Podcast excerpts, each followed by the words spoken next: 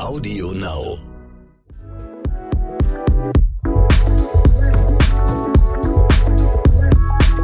Herzfarben mit Brick Schaumburg und Lorraine Rahe.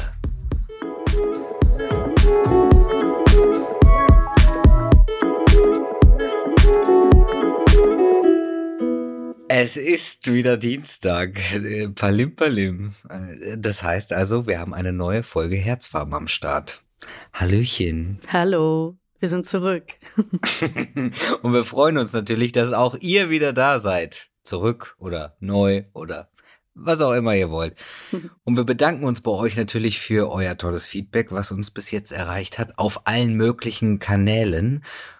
Es bestätigt ja nur, dass äh, wir weitermachen sollen und dass ihr diese Themen hören wollt. Wir sind ja mittendrin in unserem äh, Themenblock Politik. Yes. In der letzten Folge hatten wir TikTokerin Leonie Löwenherz gehört und sie hat uns Einblicke in die ganzen Anti-LGBTQ-Plus-Gesetze oder Bills in äh, den USA gegeben.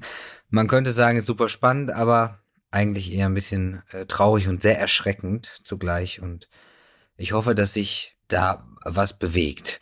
Ja. Und Fabian Krischkat hat uns ja auch ein bisschen was zu seinem Aktivismus bei Fridays for Future erzählt. Ihr merkt, Politik gibt's in vielen Bereichen, im Internet, auf der Straße. Und jetzt werfen wir mal einen Blick auf den Ort in Deutschland, an dem quasi die letzte Instanz über die Politik entscheidet. Der Bundestag. Yes. Und auf dieses Gespräch bin ich schon von Anfang an gespannt, seit ich weiß, dass du mit ihr sprichst. Du hast mit Nike Slavik gesprochen und sie ist Bundestagsabgeordnete der Grünen und dort stellvertretende Vorsitzende im Verkehrsausschuss. Und da denken wir jetzt, hä? Das ist doch ein Queer-Podcast? Ja, ist es auch. Nike ist gemeinsam mit Tessa Ganserer eine der ersten beiden bekannten transgeschlechtlichen Frauen im Deutschen Bundestag. Jo. Und wie sich das anfühlt, habe ich sie natürlich gefragt. Ihre Antwort darauf finden wir super wichtig und die ist einfach nur absolut mega on point.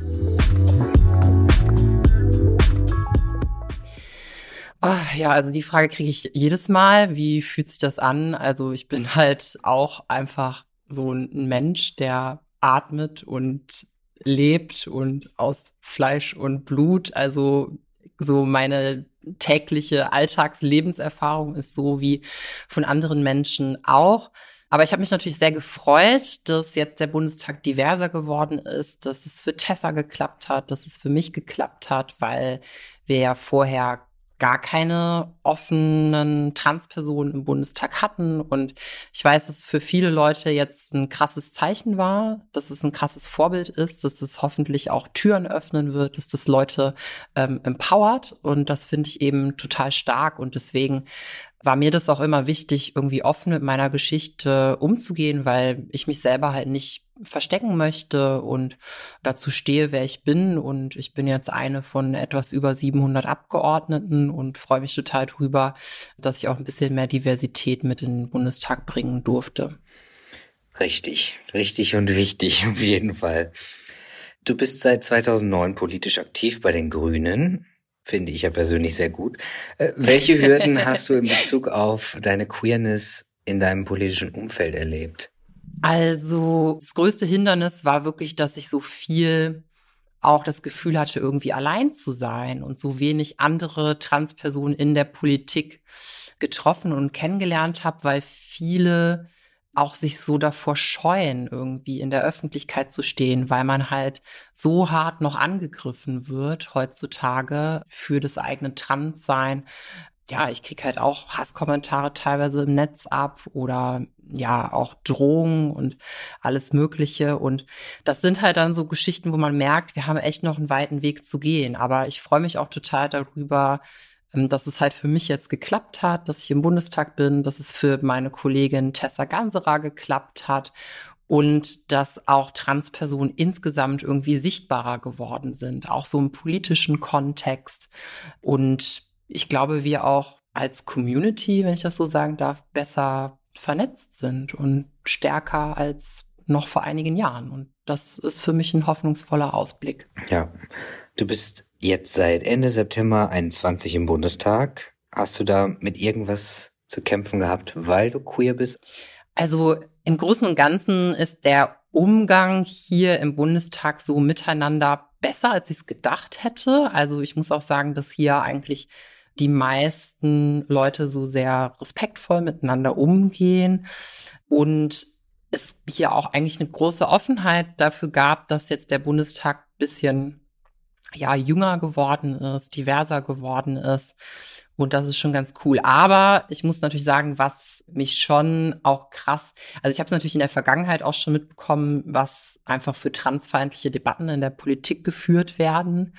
Diese ganzen Turf-Geschichten, ja, also so Leute, die gegen Transpersonen ins Feld ziehen und irgendwie ganz viele krude Unwahrheiten über Transpersonen äh, verbreiten, die ich jetzt hier nicht reproduzieren will, aber von gerade von diesen Leuten kriegt man halt auch viel Hate ab. Und jetzt auch so vor dem Hintergrund Selbstbestimmungsgesetz, was wir planen, sind wir natürlich als PolitikerInnen, die das sozusagen voranbringen und unterstützen, voll die Zielscheibe. Und was halt richtig, richtig krass war, dass das halt auch so von der AfD sehr stark äh, natürlich äh, vertreten wird. Diese Aggression gegenüber allem, was irgendwie mit Transpolitik zu tun hat, was mit geschlechtlicher Vielfalt zu tun hat, die machen sich halt mega krass darüber lustig. Die greifen halt alles an, was damit irgendwie zu tun hat. Und letztens hat halt meine Kollegin Tessa das sehr heftig abbekommen im Plenum. Und es ist halt nicht nur inhaltlich gegen die Selbstbestimmung von Transpersonen gehetzt worden, sondern dann auch noch persönlich sehr stark Tessa eben angegriffen worden. Und Tessa saß im Plenum, ich saß da auch im Plenum und das war halt extremst hart, sich da mehrere Minuten so eine Rede anzuhören von Beatrix von Storch, die halt so transfeindlich war, die so persönlich war. Und ich bin sehr dankbar dafür, dass es danach, Gott sei Dank, aus der Gesellschaft und von vielen Menschen sehr viel Solidarität gegeben hat, dass in den Medien auch darüber berichtet wurde und dass unsere Fraktionsvorsitzende Britta Hasselmann direkt im Anschluss an die Rede auch aufgesprungen ist und gesagt hat, Tessa ist eine von den vielen Frauen hier im Parlament und wir können das nicht hinnehmen, dass jetzt eine unserer Kolleginnen so persönlich ähm, angegriffen wird und dass ihr hier ihr Selbstbestimmungsrecht abgesprochen wird. Aber ja, das war für mich schon ein absoluter Tiefpunkt, ehrlich gesagt, dieser Legislaturperiode. Und da sieht man einfach, dass wir immer noch große Hürden haben, die wir überschreiten müssen. Ja. Ich glaube, ich würde dich jetzt gerne fragen, weil, weil es mich auch sehr fertig gemacht hat und ich sehr schwer mit ansehen konnte, wie das ohne rechtliche Folgen bleiben kann eigentlich, weil generell ist es außerhalb dieses Parlaments auch nicht erlaubt, so über einen Menschen zu reden. Es wurde ja auch gepostet, es wurden Bilder gepostet, es wurden Namen, Geschichten, egal was. Im Grunde darf man in keinem Arbeitsumfeld das machen ohne, ohne Folgen. Aber hier ist es einfach so, okay, es trifft jetzt uns sehr, andere vielleicht etwas, die fühlen sich toll, aber es passiert halt einfach nichts. Ist, ist das so? Also scheint es nur so oder ist einfach nichts passiert? Also es ist halt immer so eine, es ist so eine sehr schwer zu ziehende Grenze. Ich glaube, ich habe das selber auch noch nicht so ganz für mich herausgefunden, wie wir so im Parlamentarismus im Bundestag, weil eigentlich wir als Abgeordnete ja frei gewählt sind und nur unserem Gewissen unterliegen und sozusagen dadurch auch halt sehr viel sagen dürfen. Aber natürlich kann es nicht sein, dass irgendwie man beleidigt oder dass dann Sachen wie ähm, Deadnaming stattfinden oder Personen misgendert werden, was halt so verletzend ist und ja eigentlich, wie du gerade sagtest, auch Sachen sind, die ansonsten auch strafrechtlich verfolgt werden können, wenn man so ja, Leute halt beleidigt. Und mein Eindruck ist tatsächlich, dass wir, glaube ich, da definitiv noch ein weiteres Nachspiel brauchen werden und wir müssen, glaube ich, noch weiter sensibilisieren. Also mich hat es eigentlich auch ein bisschen geärgert, dass vom Präsidium, von der Präsidentin, also die die Sitzung geleitet hat, dass so alles zugelassen wurde. Also dass diese Rede auch einfach so stattfinden konnte, die halt so zutiefst äh, transfeindlich ähm, und persönlich ja, ja. beleidigend ja und angreifend war. Genau, es war ja keine inhaltliche Auseinandersetzung, sondern es war ja alles ein persönlicher Angriff auf Tessa und ich habe manchmal das Gefühl, dass es mir schon häufiger begegnet in meiner Arbeit, wenn ich so mit Transfeindlichkeit konfrontiert war, dass unsere Gesellschaft bei so transfeindlichen Äußerungen immer noch sehr viel geschehen lässt und sehr viel Sachen stehen gelassen werden und Sachen dürfen gesagt werden. Und das passiert auch bei anderen Formen von Menschenfeindlichkeit natürlich. Das passiert ja auch mit rassistischen Äußerungen und anderen Sachen. Aber ich habe manchmal das Gefühl, dass da schon auch teilweise in manchen Köpfen mehr Sensibilisierung da ist und Leute das dann auch direkt mitkriegen, so, hey, oh mein Gott, das ist ja mega rassistisch, was hier gerade gesagt wird, das geht gar nicht. Und ich glaube, das müssen wir halt auch bei Transfeindlichkeit einfach erreichen, diesen Punkt, dass gewisse Sachen auf so einer persönlichen Ebene einfach gar nicht gehen. Ja. Was sagst du? Ich meine, der Bundestag, hast du schon gesagt, wird immer ein bisschen diverser. Können wir auf die Schnelle äh, noch schnell sagen, was sich vielleicht noch verändern soll, außer dass es äh, sehr viel ist? Also natürlich muss sich noch mega viel ähm, tun. Also ich sage halt immer, Demokratie ist für alle da, für alle Menschen und dementsprechend muss sich auch Diversität abbilden. Und wir sind jetzt endlich mal vorangekommen. Ein kleines Stück, ja, der Bundestag ist weiblicher geworden, jünger, diverser. Das ist alles richtig, aber es reicht halt bei weitem noch nicht, ja. Also wir sind halt in keinster Weise irgendwo an einem Stück von Repräsentativität da. Also wir spiegeln nirgendwo wirklich das wieder, was wir in der Bevölkerung an Vielfalt haben. Ob das jetzt Migrationsgeschichte ist, da haben wir in Deutschland viel mehr Menschen als im Bundestag. Es ist toll, dass jetzt mit Tessa und mir irgendwie zwei Transpersonen im Bundestag sind, aber wir sind über 700 Abgeordnete insgesamt. Übrigens viel zu viele aktuell, aber das ist eine ganz andere Geschichte aber zwei Transpersonen von über 700 Abgeordneten, das ist halt auch noch nicht wirklich repräsentativ. Und dann kommen halt noch äh, eine Handvoll Leute dazu, die schwul, lesbisch, bi sind ähm, und also das offen sind. Aber das ist ja, wenn wir irgendwie sagen, dass wir in der Bevölkerung so zehn Prozent queere Menschen mindestens haben. Viele sagen ja noch mehr es gibt nicht-binäre Menschen, intergeschlechtliche Menschen. Ja, es gibt so eine große Vielfalt von Identitäten, die immer noch nicht repräsentiert sind im Bundestag, die sozusagen nicht mit am Tisch sitzen in diesem Sinne.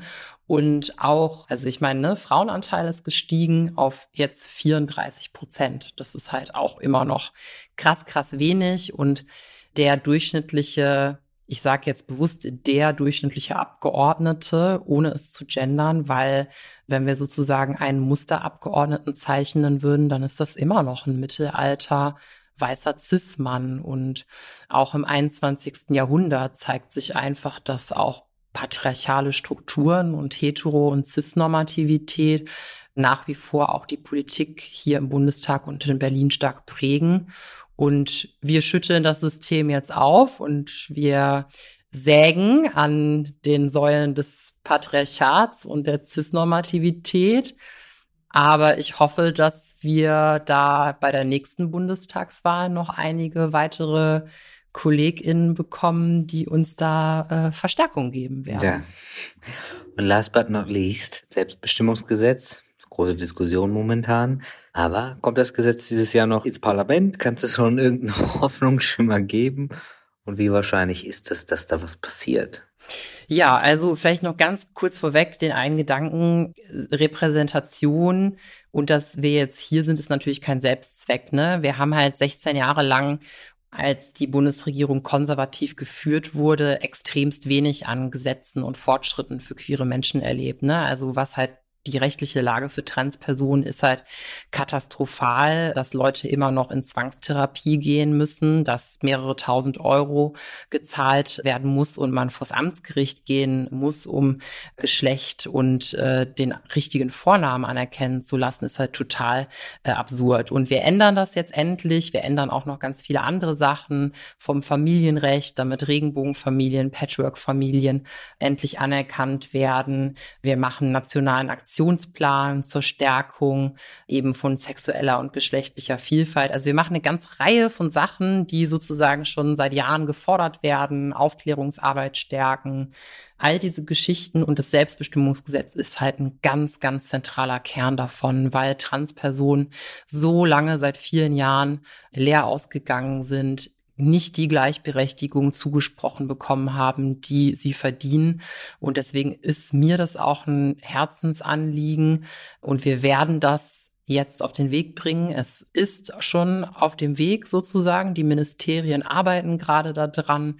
Es gibt die Zusage, dass jetzt bis zur Sommerpause die Eckpunkte vorliegen sollen von diesem Gesetz. Wir sind da jetzt auch schon als Abgeordnete mit den Ministerien in Gesprächen über die Inhalte davon. Und das wird dann auf jeden Fall dieses Jahr in den Bundestag eingehen, das Gesetz. Ich hoffe, dass wir es dann auch bis Ende des Jahres beschließen.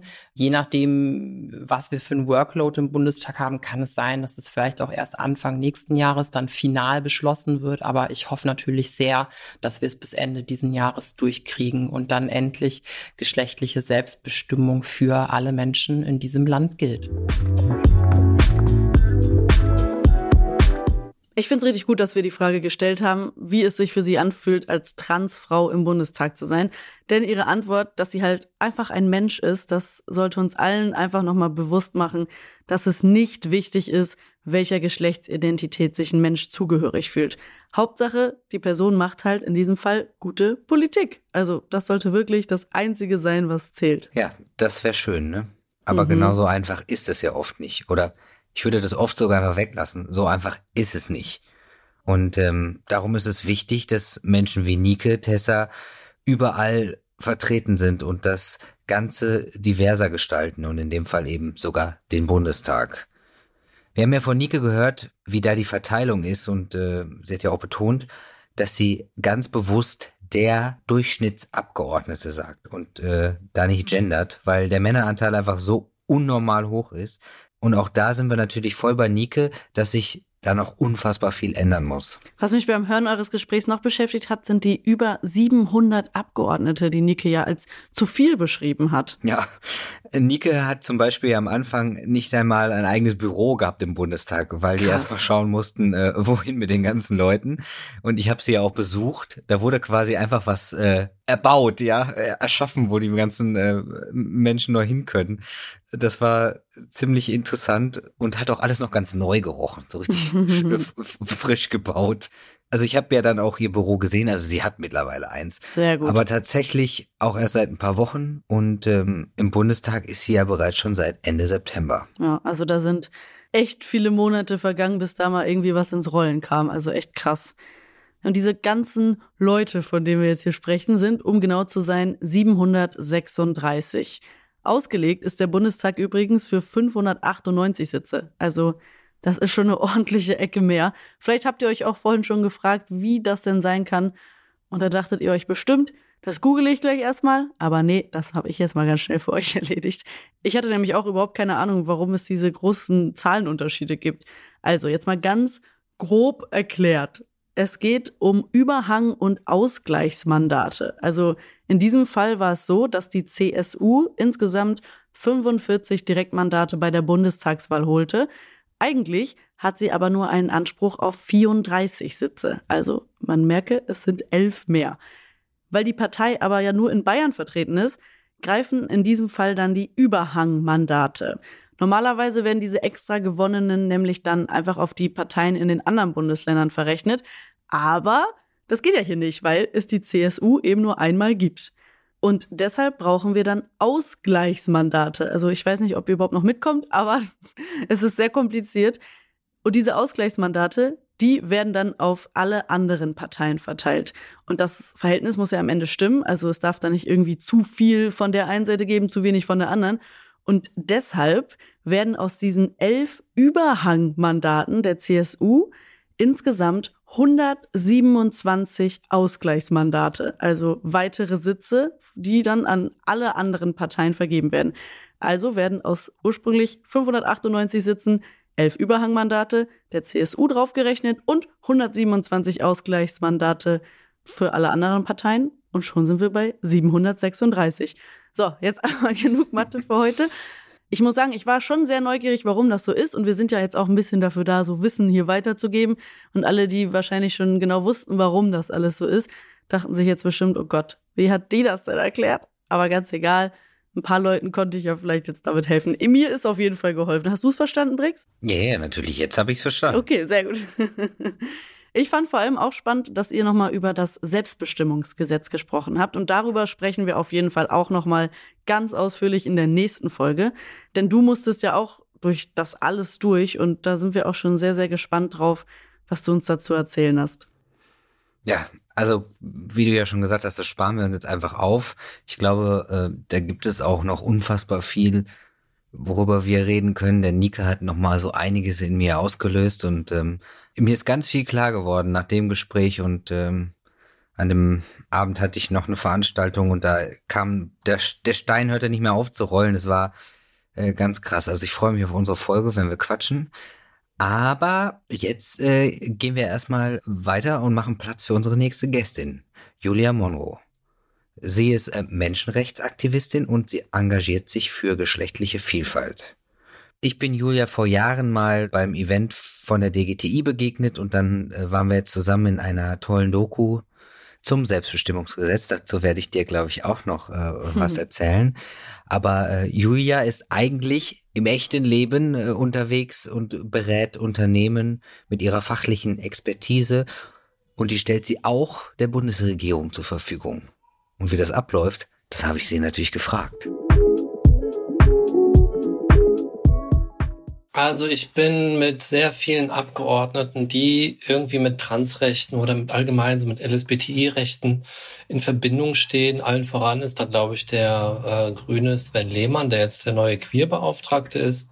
Ich stehe da mit sehr vielen Abgeordneten in Kontakt und mache da ja mehr oder weniger so ein bisschen Lobbyarbeit, Aktivismus und versuche denen die Situation von Transpersonen irgendwie näher zu bringen. Und da ist es jetzt schon häufiger gewesen, dass ich halt mit verschiedenen, ja auch mit Regierungsmitgliedern, also ich glaube, das war 2019, da habe ich dann Franziska Giffey getroffen und die damalige Justizministerin Katharina Barley und so weiter. Und ich glaube, man kann das, ich sag mal, die Situation von Transpersonen nur dann näher bringen, wenn diese Menschen aus der Regierung auch eine persönliche Erfahrung, eine persönliche Begegnung mit Transpersonen machen.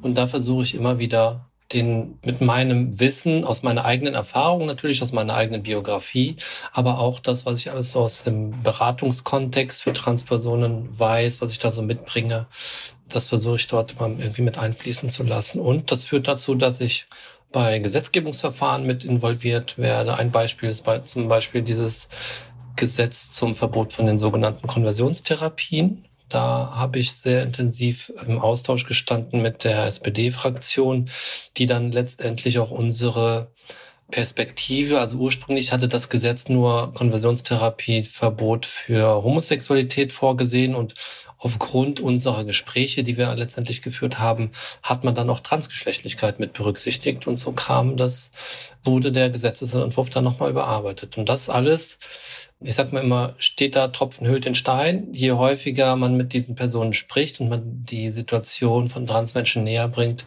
desto eher hat man die Chance, dort auch ja in Gesetzestexten etc. berücksichtigt zu werden, um das nachhaltig für Transmenschen zu verbessern. Ich, ich finde das super wichtig, super, super, super wichtig, weil in Deutschland sind wir so veraltet mit, äh, wer die Papiere nicht hat, darf die, das nicht ausüben. Und so hat es in anderen Ländern eigentlich noch nie funktioniert, weil ähm, wir können das erzählen, was wir erlebt haben. Das kann niemand anderes über uns erzählen.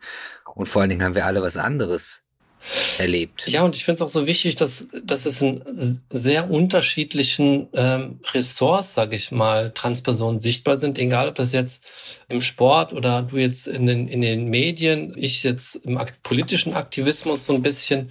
In allen Bereichen gibt es Leute, die immer sichtbarer werden und wir sind alle Tropfen und ganz viele Tropfen ergeben auch einen Ozean.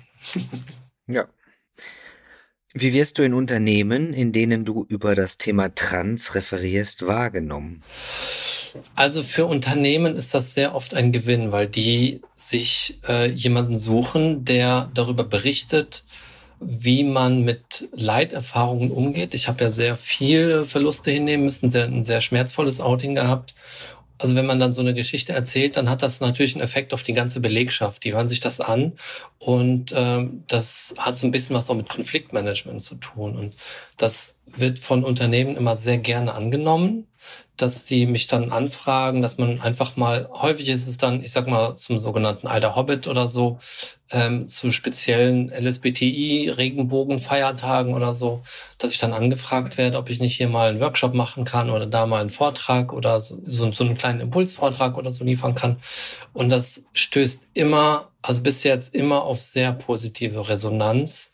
Und die Unternehmen versuchen gerade auch das Thema Diversität immer mehr irgendwie in ihrer Unternehmenswelt, in der Belegschaft irgendwie so zu etablieren. Und das finde ich ganz total grandios, weil da ist auch so viel Potenzial, was da drin steckt, was man nutzen kann.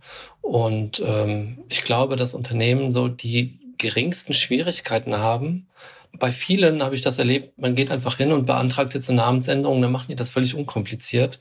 Und bei, gerade bei Behörden, da ist ja immer so ein, das ist immer so ein Riesenkampf. Und in einem Unternehmen ist das so, ja, wir kennen die Person ja, ach, ist doch egal, ob ich die jetzt mit dem oder mit dem Vornamen anspreche. Das wird einfach gemacht.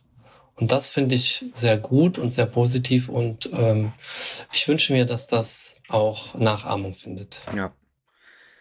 Du hast transkids.de gegründet und berätst dort Trans Sternchen Kinder und Jugendliche. Welche Geschichte ist dir am meisten hängen geblieben? Äh, also es gab einen jungen Transmann, der, der ist quasi der Auslöser dafür, dass ich dieses Projekt gegründet habe.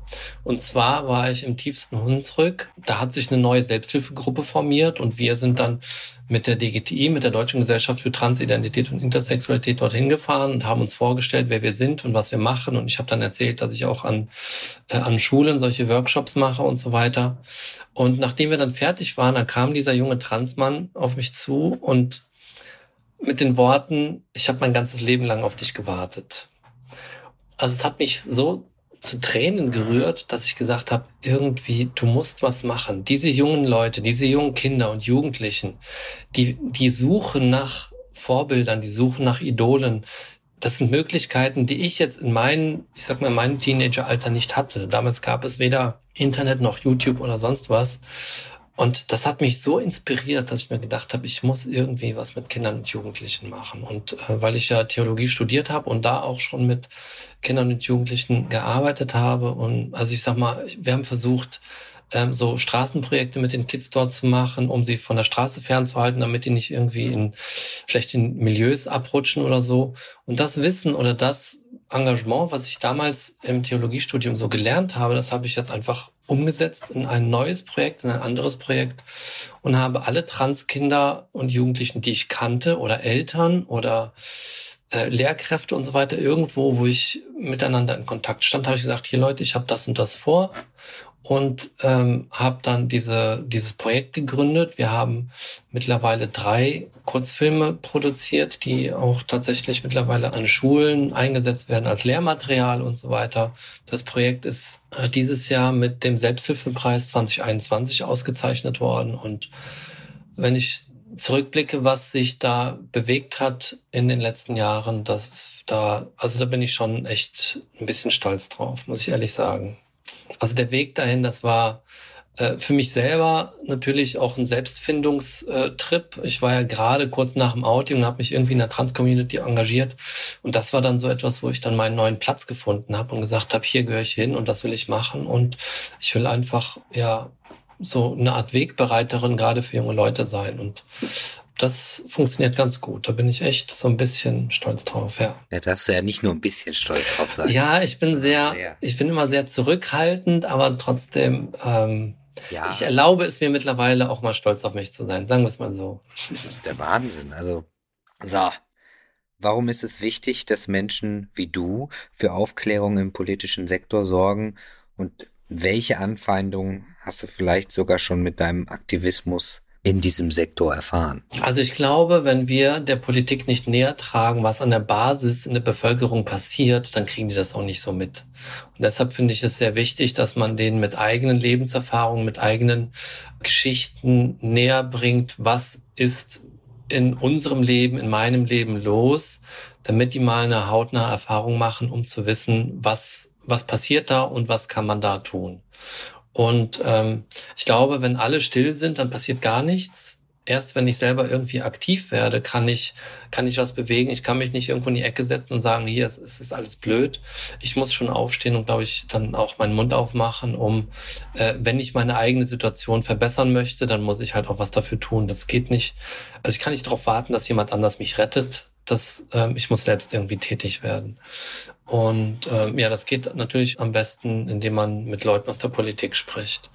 Und Anfeindungen habe ich tatsächlich auch schon häufiger erfahren. Also ich bin ja sehr oft in den Medien, also in Interviews, wo ich Stellungnahmen abgebe zum Selbstbestimmungsgesetz oder zu verschiedenen anderen Themen und so weiter und dass man dann anschließend irgendwie böse E-Mails bekommt oder über Facebook dann Nachrichten, ihr dreckiges Gesindel. Und also das nimmt man dann schon mit sich mit. Und ich habe es mir, wenn diese Personen identifizierbar sind, das ist im Internet oft nicht leicht, aber ich habe es mir zur Gewohnheit gemacht, ich lasse das nicht so stehen, ich bringe das direkt zur Anzeige weil ich werbe auch dafür, dass Hasskriminalität bekämpft wird. Gerade bei LSBTI-Personen äh, findet das sehr häufig statt. Das ist eine Straftat. Also es, das nennt man politisch motivierte Kriminalität, rechtsradikal. Und das ist äh, von den Behörden zwingend zu verfolgen, weil das im öffentlichen Interesse liegt.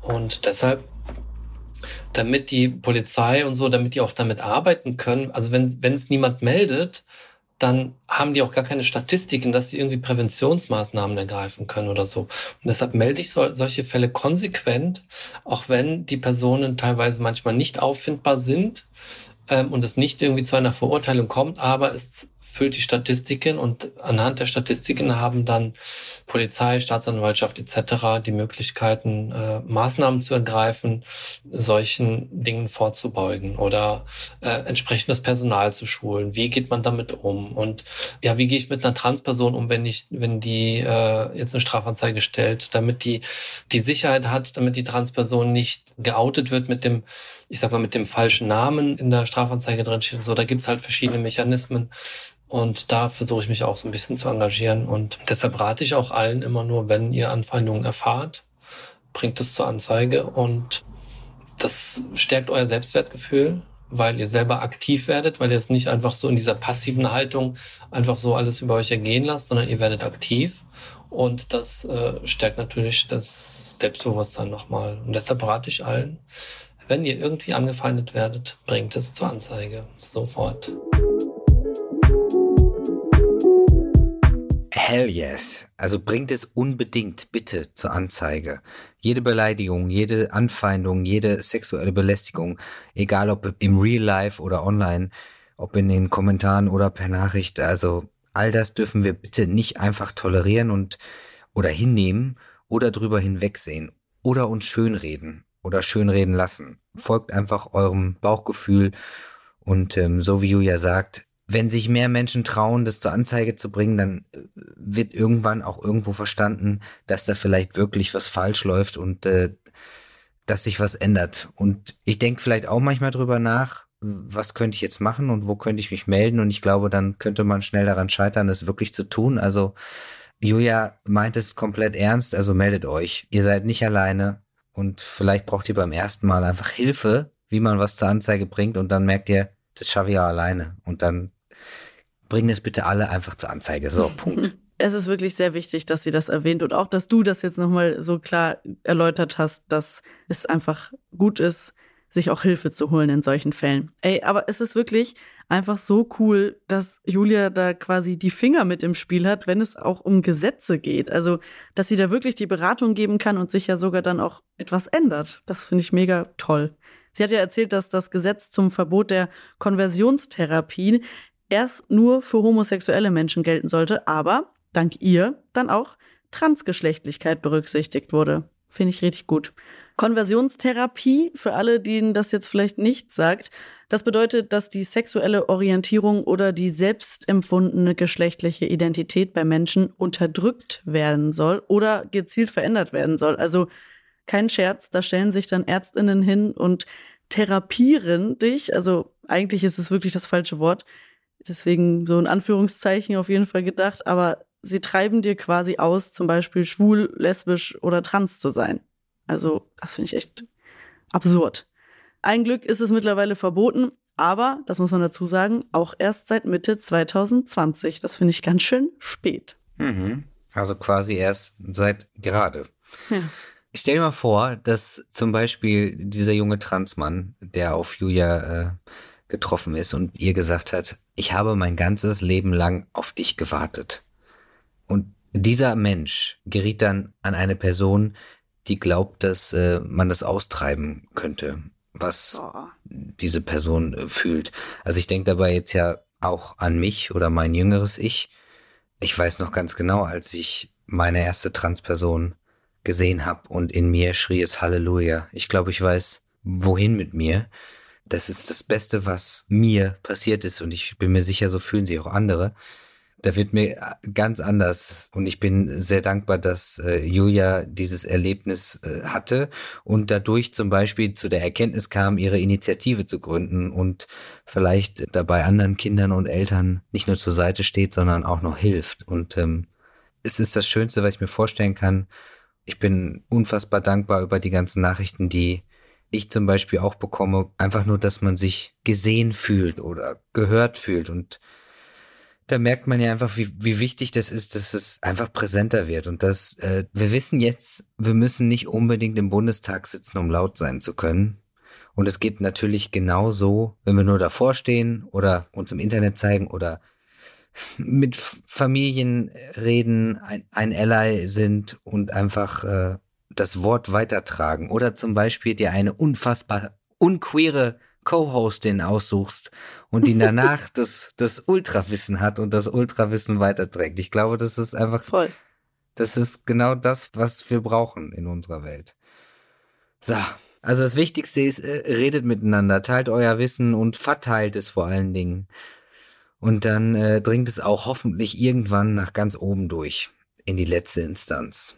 Also einfach easy peasy äh, diesen äh, Podcast in alle Familien-WhatsApp-Gruppen und äh, weiß der Geier in welche Social-Media-Apps reinhauen. Und ähm, ich freue mich, wir freuen uns, wenn ihr uns verbreitet und ähm, unaufdringlich einfach Wissen teilt. So. Ja, ich finde das auch eine sehr gute Idee. Es gibt so viele tote Gruppen bei ganz vielen Messenger-Diensten. Einfach mal alle wieder aufleben lassen mit unserem Podcast-Link. Auf jeden Fall brauchen diese Themen wirklich mehr Sichtbarkeit und auch deine Erfahrung, Brix, braucht mehr Sichtbarkeit. In der nächsten Folge, ihr kennt es, da sprechen nur Brix und ich über das Thema Politik. Wir ziehen ein Fazit, machen quasi eine Schleife drum, schauen, was wir mitnehmen konnten und wir hören vor allem, was Brix politisch schon so erlebt hat. Du hast ja auch schon mal angeteased, dass du da erst gar keine Berührung mit hattest und dann erst später so ein bisschen den Zugang dazu gefunden hast. Auf die Ausführung bin ich auf jeden Fall schon sehr gespannt, aber die gibt's dann nächste Woche. Bis dann. Bis bald. Ciao, ciao.